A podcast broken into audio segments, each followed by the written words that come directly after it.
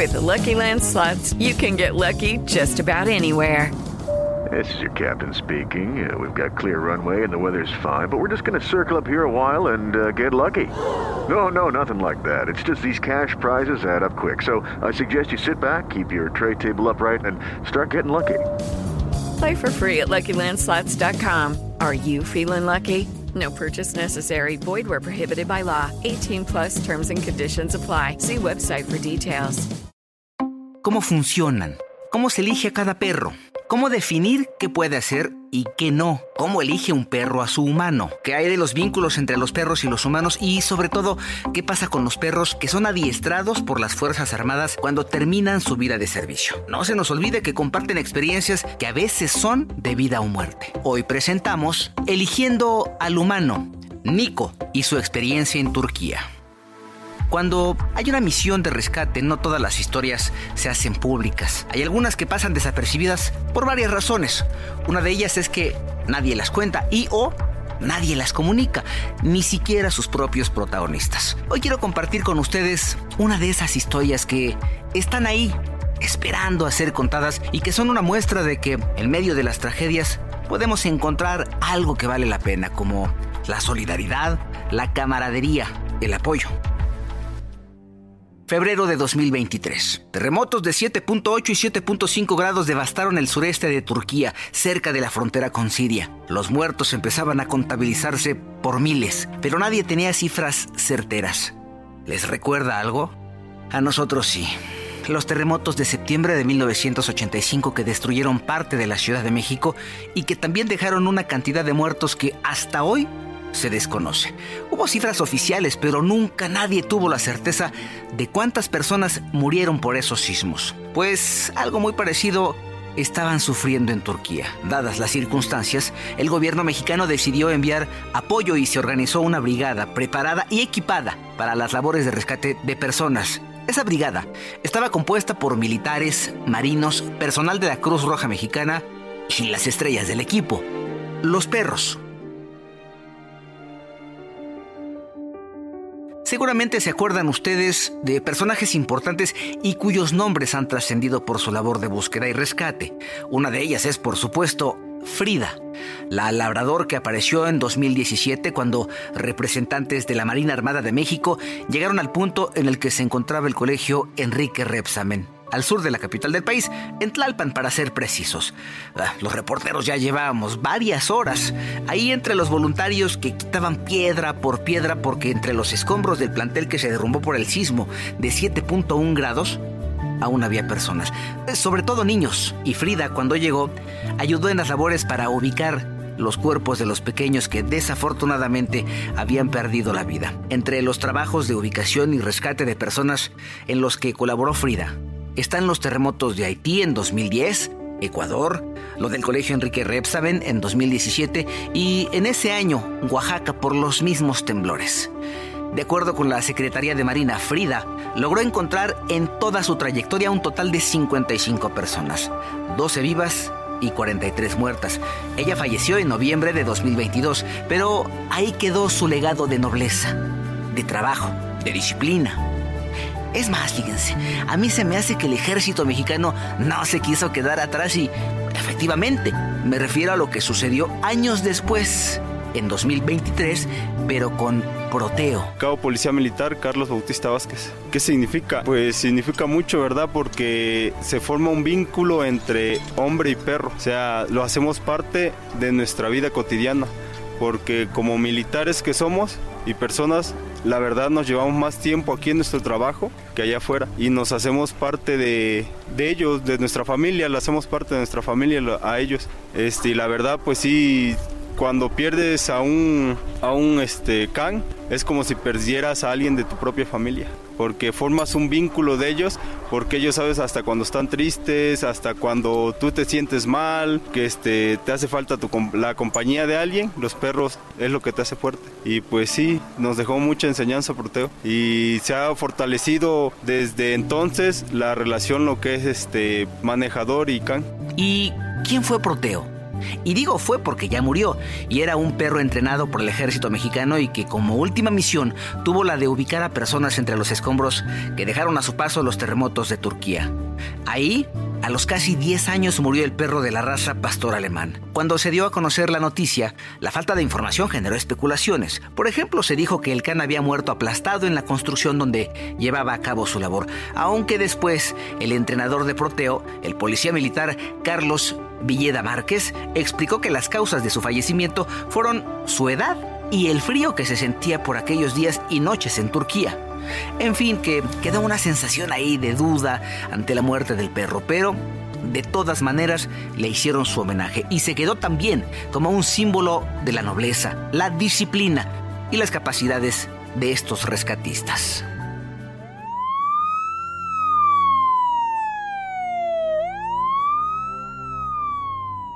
Así regresamos a la narración en cuanto al conjunto que envió el gobierno mexicano a Asia. Decíamos que las estrellas del equipo eran los perros y dentro de esos canes estaba Proteo, pero no fue el único. De hecho, se podría decir que cada uno de ellos tiene su propia historia no escrita, sus propias anécdotas. Los terremotos habían devastado miles de edificios, casas, oficinas y entre los escombros de todo aquello había miles de personas, algunas de ellas vivas, pidiendo ayuda. Las calles de ese lugar habían perdido forma porque los inmuebles desaparecieron. Los primeros días no se podía meter maquinaria para quitar las pesadas losas que quedaron deshechas, pero había que hacer algo. Había que llegar a como diera lugar al punto donde existiera la más mínima posibilidad de que alguien tuviera un soplo de vida o, aún incluso habiendo fallecido, para que los cuerpos fueran entregados a sus familiares. Y ahí tuvo lugar su trabajo. Yo soy el segundo maestre manejador canino Alejandro Guerrero Ramírez. Fue una experiencia muy este pues fuerte al ver este al llegar al área de que nosotros nos designaron para trabajar. Eh, pues al ver mucha, muchos este, edificios destrozados, caídos, este, derrumbados, parecía una zona de guerra. Era un, escenario muy fuerte, pero pues nosotros llegamos con la convicción de, ayudar a nuestros hermanos de Turquía. Alejandro tiene unos 10 eh, años dedicado al entrenamiento de perros en la Secretaría de Marina, pero no estamos hablando de cualquier perro. De hecho, la Marina tiene su propio criadero. Ellos le llaman Centro de Reproducción y Adiestramiento. Y ahí predomina la raza pastor belga malinois.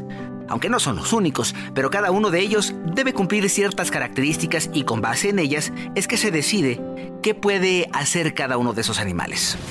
Por cierto, ¿Sabían ustedes que no solo la Secretaría de Marina cuenta con perros adiestrados y con capacidades de búsqueda, rescate, detección de artefactos explosivos o drogas? Bueno, también el ejército mexicano tiene canes entrenados por un equipo de hombres y mujeres que no solamente cumplen la labor de trabajar con ellos. También son elegidos como humanos, como sus humanos. Para conocer un poco más de ellos, acudimos a las instalaciones de la Secretaría de la Defensa en la Ciudad de México, en el campo militar número 1A, y ahí platicamos con el sargento segundo policía militar Efraín Jiménez Pérez, un hombre dedicado al adiestramiento de los perros desde hace cuatro años. De acuerdo con su experiencia, los canes pueden ser entrenados en un periodo de entre cuatro y seis meses. Todo depende de la raza de la que hablemos.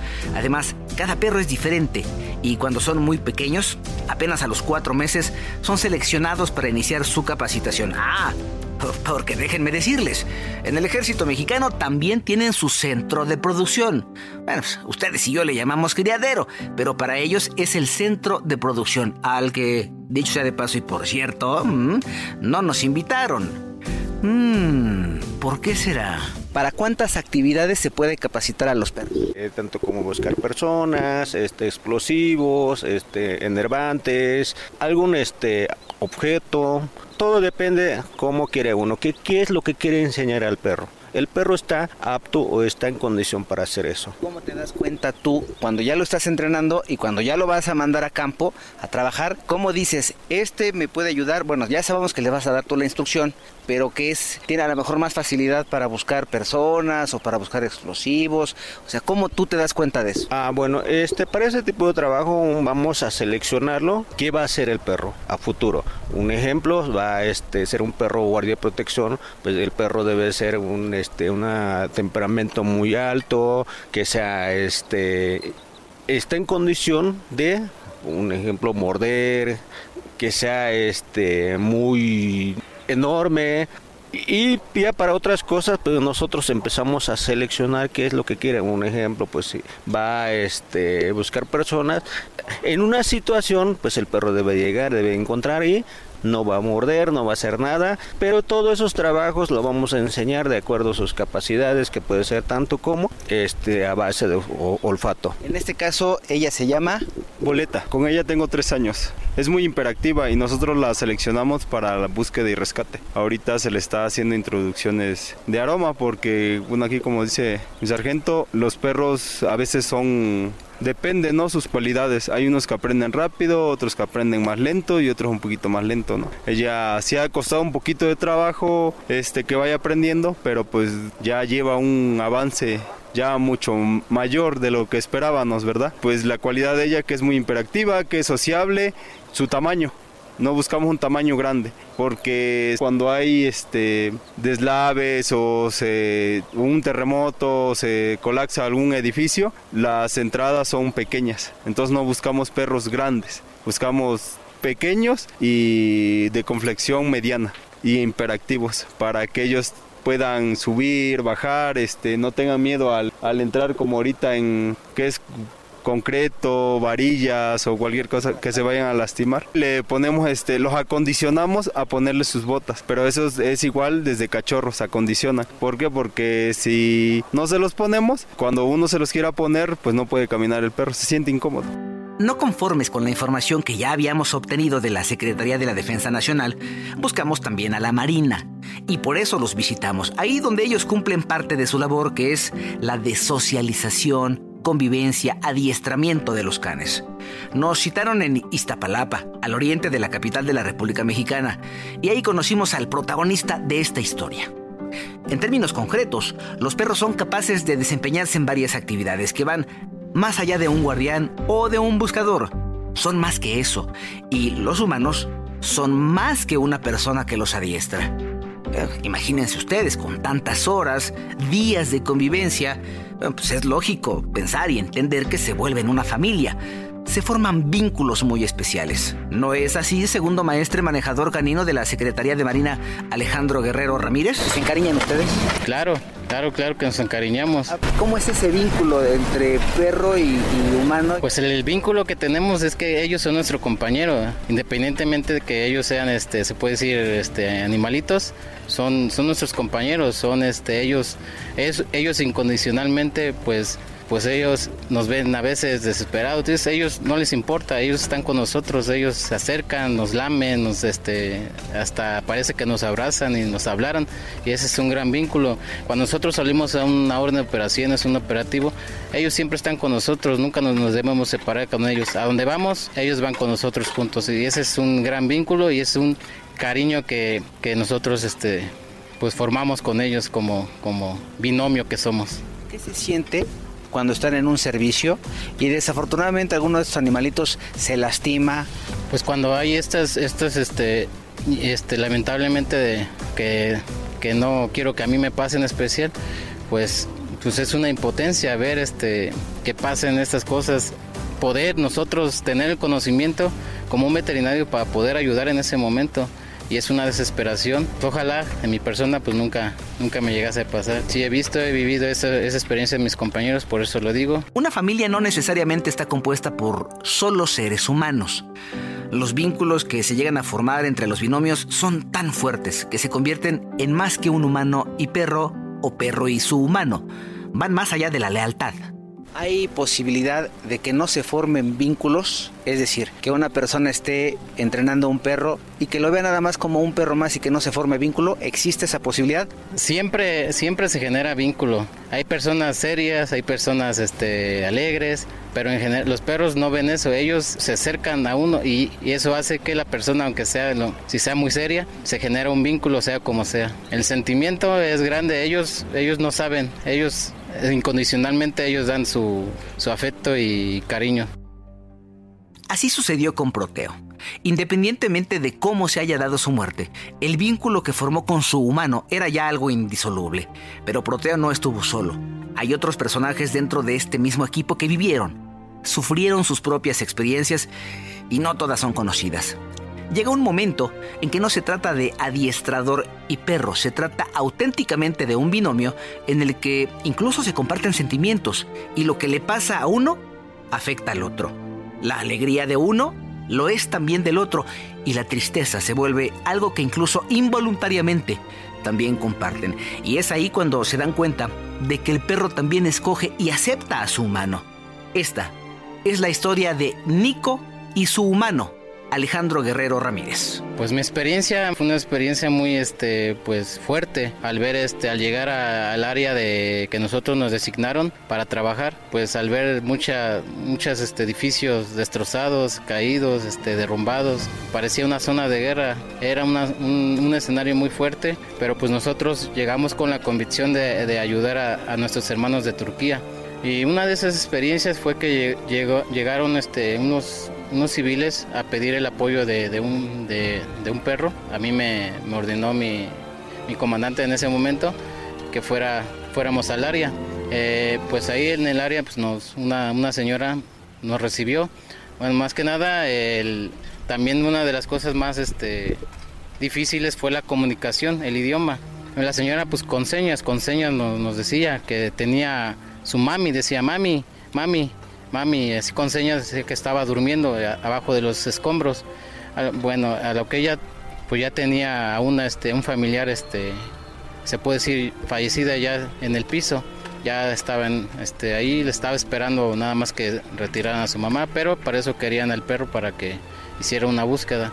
¿Por qué? Porque ella, ella escuchó ruidos pensando que su mamá seguía con vida que yo accedí con mi elemento canino y pues por la experiencia que luego tenemos pues ya este ya olía este pues ya una, una, persona fallecida. Yo yo decidí sacar a mi elemento.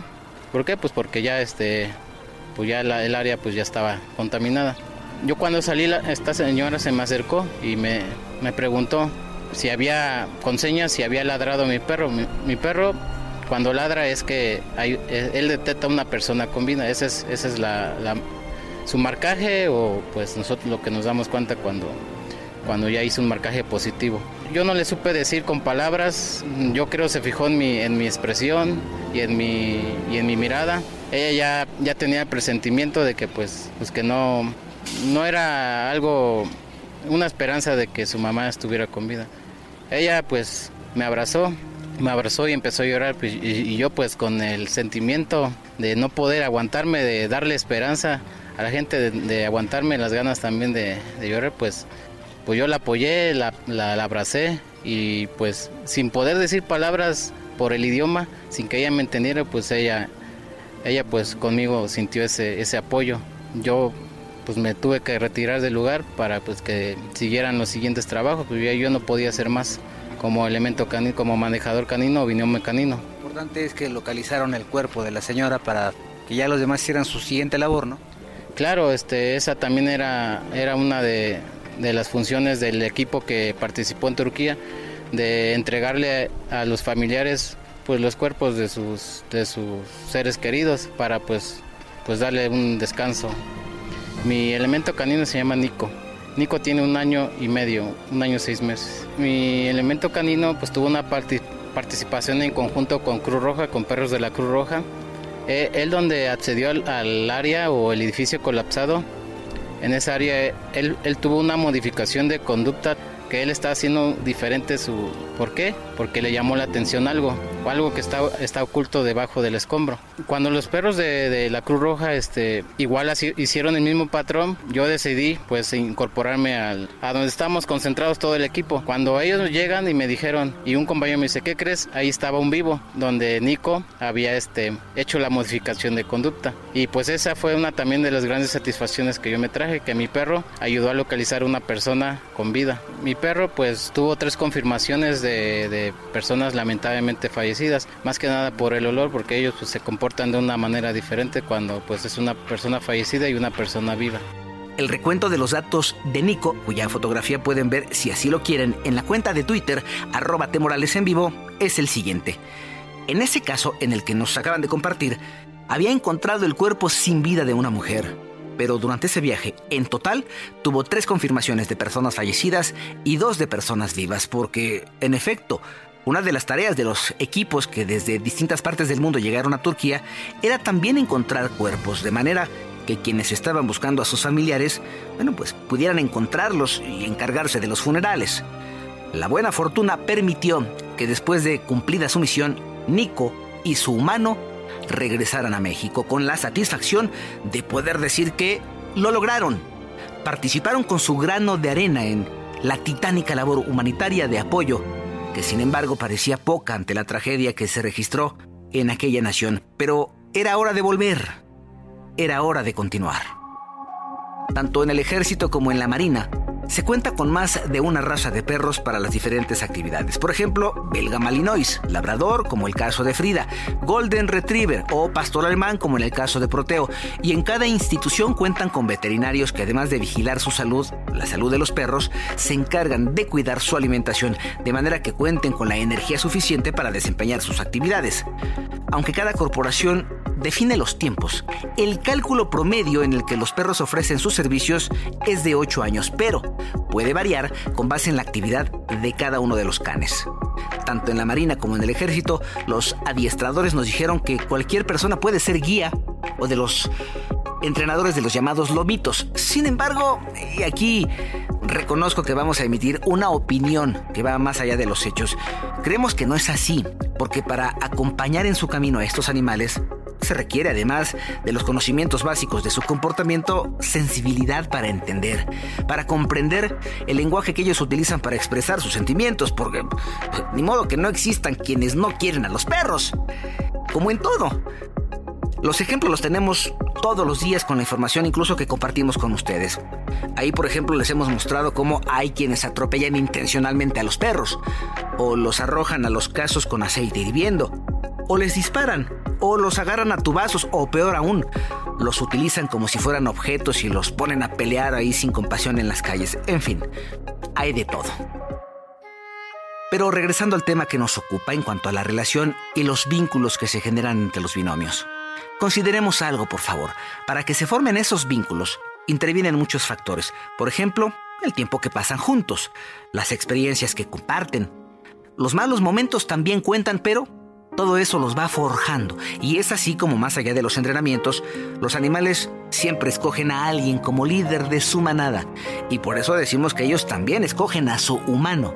¿A poco no se han dado cuenta que aunque puede estar con cualquier integrante de la familia, un perro siempre tiene a alguien, siempre hay alguien al que siguen incondicionalmente, alguien al que ellos consideran eso, líder de su manada y se emocionan cuando llegan a la casa o cuando se les acaricia y, con eso ellos son felices, ¿eh? simplemente con las muestras de cariño que su humano o sus humanos pueden tener para con ellos. Claro que no es todo, cada animal necesita cuidados específicos, por eso el siguiente paso es saber qué sucede cuando estos animales se retiran.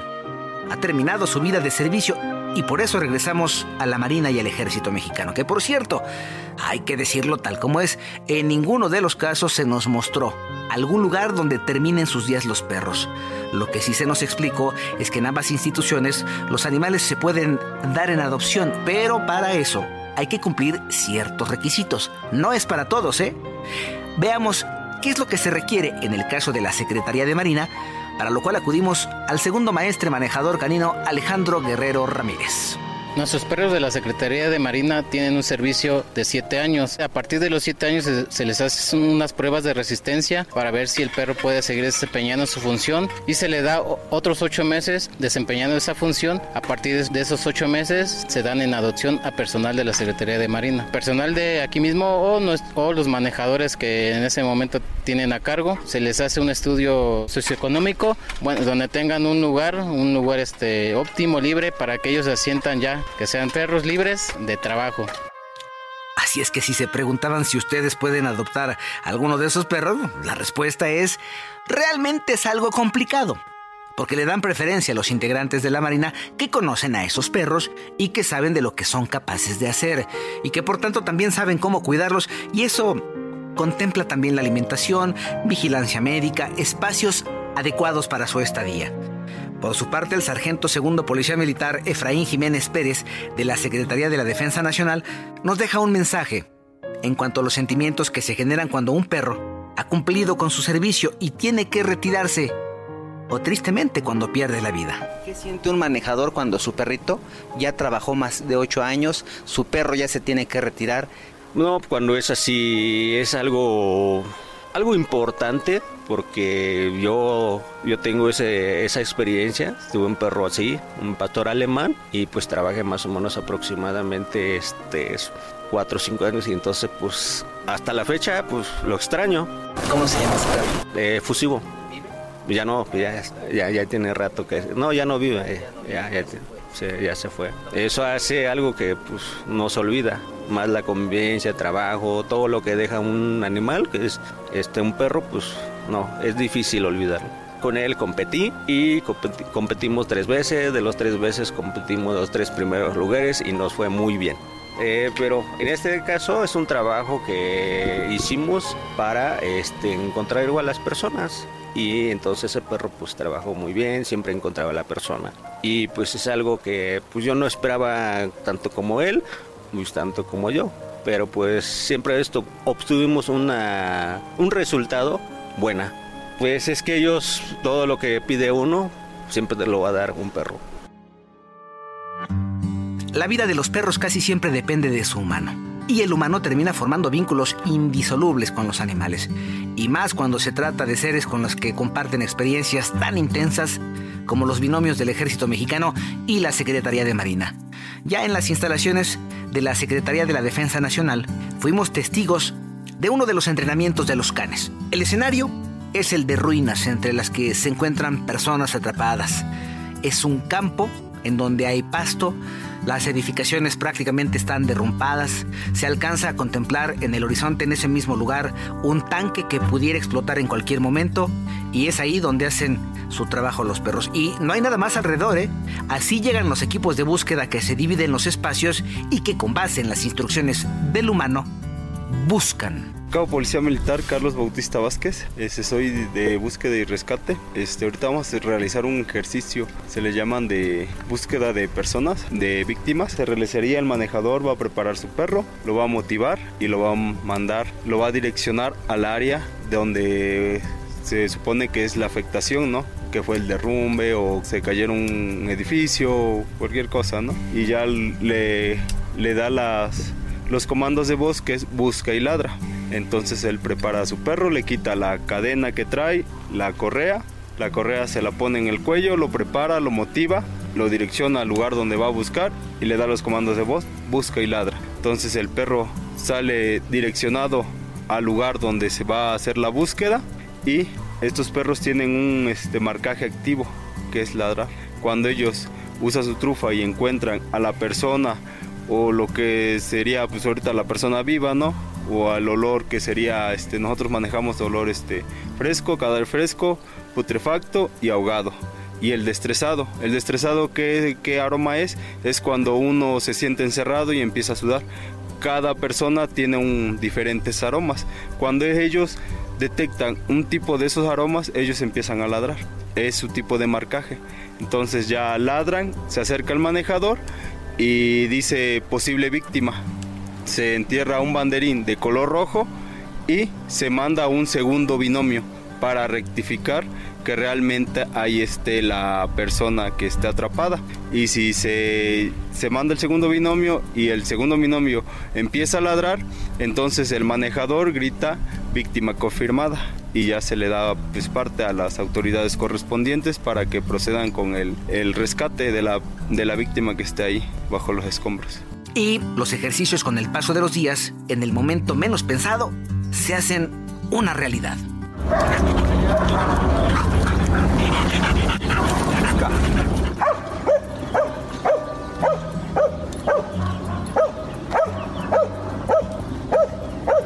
La víctima!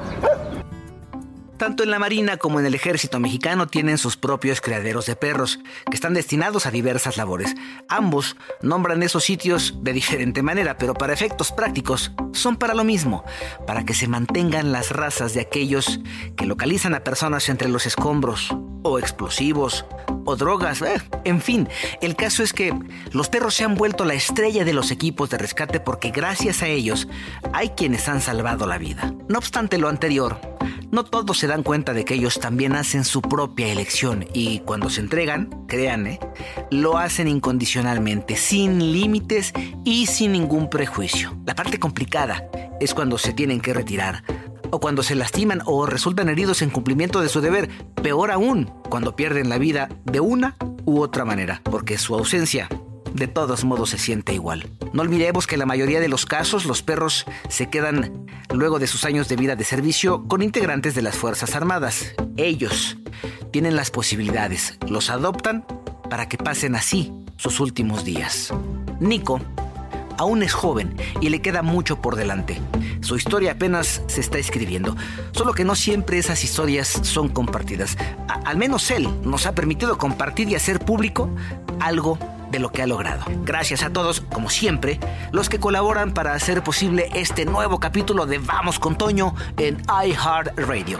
Recuerda que para cualquier duda, reclamación, insinuación o invitación, nos encuentras en las redes sociales como arroba temorales en vivo y ahí podrás ver las imágenes y los videos de los binomios de los cuales hemos platicado en todo este episodio. Eligiendo al humano, Nico y su experiencia en Turquía de Vamos con Toño en iHeart Radio. Hasta la próxima.